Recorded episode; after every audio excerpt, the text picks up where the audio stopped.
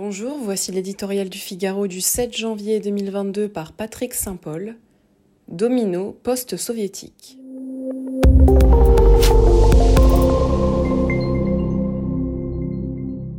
Les dirigeants kazakhs ont longtemps fulminé contre l'amuseur Sacha Baron Cohen, qui eut son heure de gloire à leurs dépens avec son film Bora. Peut-être se doutait-il que ces leçons culturelles sur l'Amérique au profit de leur glorieuse nation trouveraient un jour un écho inattendu. Car rien ne va plus dans ce pays qui se voyait comme la plus solide de toutes les autocraties de l'ancien espace soviétique.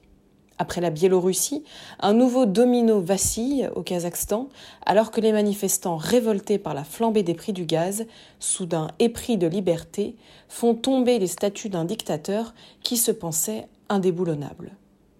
À la veille des négociations sur l'Ukraine et de la redéfinition de ses relations avec l'OTAN, Moscou n'y voit évidemment pas un hasard.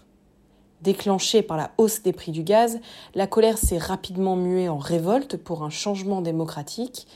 Après avoir régné d'une main de fer pendant 30 ans, Noursultan Nazarbayev, 81 ans, s'est retiré au profit de son dauphin et continuait à diriger le Kazakhstan en sous-main jusqu'à sa mise à l'écart mercredi.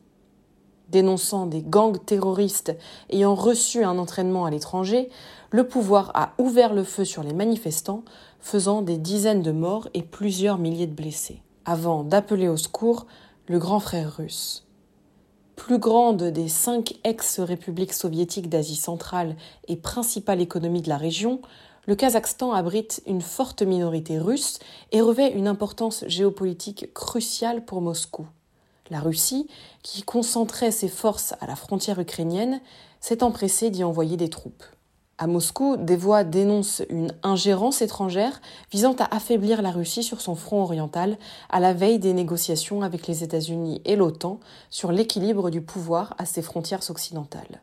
En réalité, les révoltes en Géorgie, en Arménie, en Biélorussie, en Ukraine et maintenant au Kazakhstan ont montré les aspirations des peuples à plus de liberté et leur volonté de rompre avec des dirigeants corrompus liés à Moscou.